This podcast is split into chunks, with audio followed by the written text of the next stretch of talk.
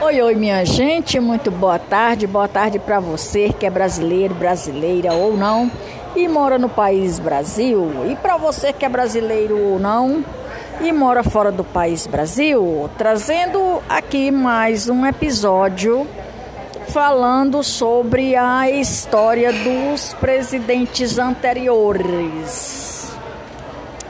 A história do país Brasil, a história da população, a história do presidente. O presidente José Sarney, durante os primeiros meses do governo Sarney, o, ocorreram intensos debates a respeito da convocação de uma Assembleia Constituinte, pois a carta em vigor havia sido reformulada várias vezes durante o regime militar e não esperava a nova ordem política do país. Já vou abrir um parênteses aqui e falar a respeito disso. A nova carta constituinte, ela tinha sido impressa novamente por várias vezes durante o regime militar que trazendo para os dias de hoje não vai ser diferente. Pronto e ponto. Continuando, José Sarney esteve à frente da ditadura militar. José Sarney esteve à frente do primeiro civil após o término da ditadura militar e é o décimo primeiro presidente do Brasil. Terminou seu governo com um saldo de grande impopularidade. Só fez merda, né, minha gente? Pois é. Igual Lula, só fez merda. Lula, Dilma e Sarney. E Temer são quatro presidentes que da qual deixaram o Brasil com uma devastação imunda e imoral, tanto no quesito econômico como no quesito pessoal. José Sarney esteve à frente do primeiro governo civil do país Brasil após o término da ditadura militar. Sarney assumiu após a vitória da chapa de Tranquedo Neves e Sarney a colocou assumindo a presidência do Brasil. E foi o governante do país durante o processo de reconstrução da democracia. Reconstrução da democracia. Uhum.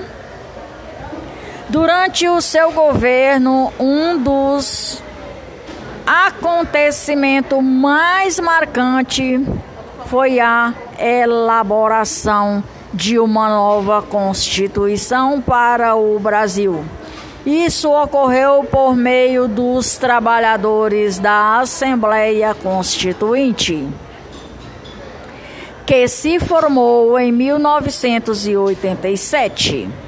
O governo de José Sarney também tornou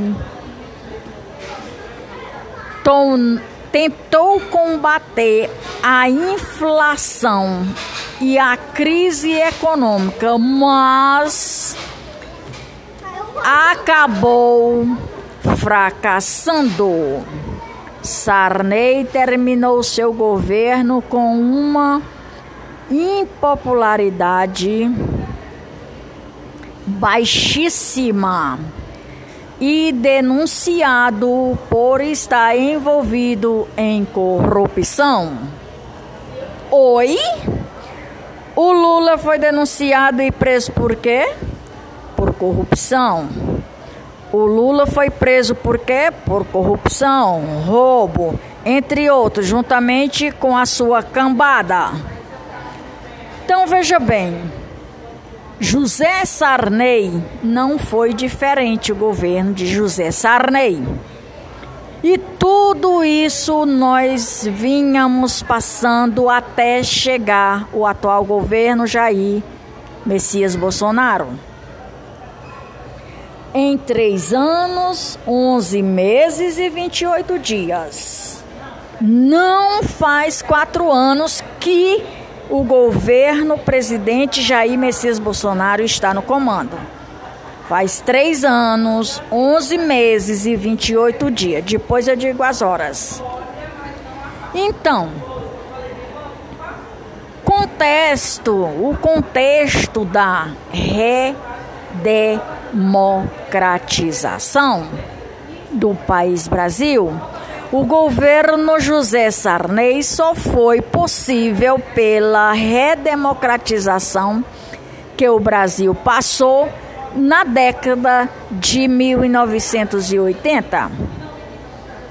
A abertura democrática iniciou-se durante o governo de Ernesto Góes como uma estratégia dos militares para implantar governos cíveis no país Brasil e que estivesse inteiramente alinhados com, a, com, o, com os interesses das Forças Armadas.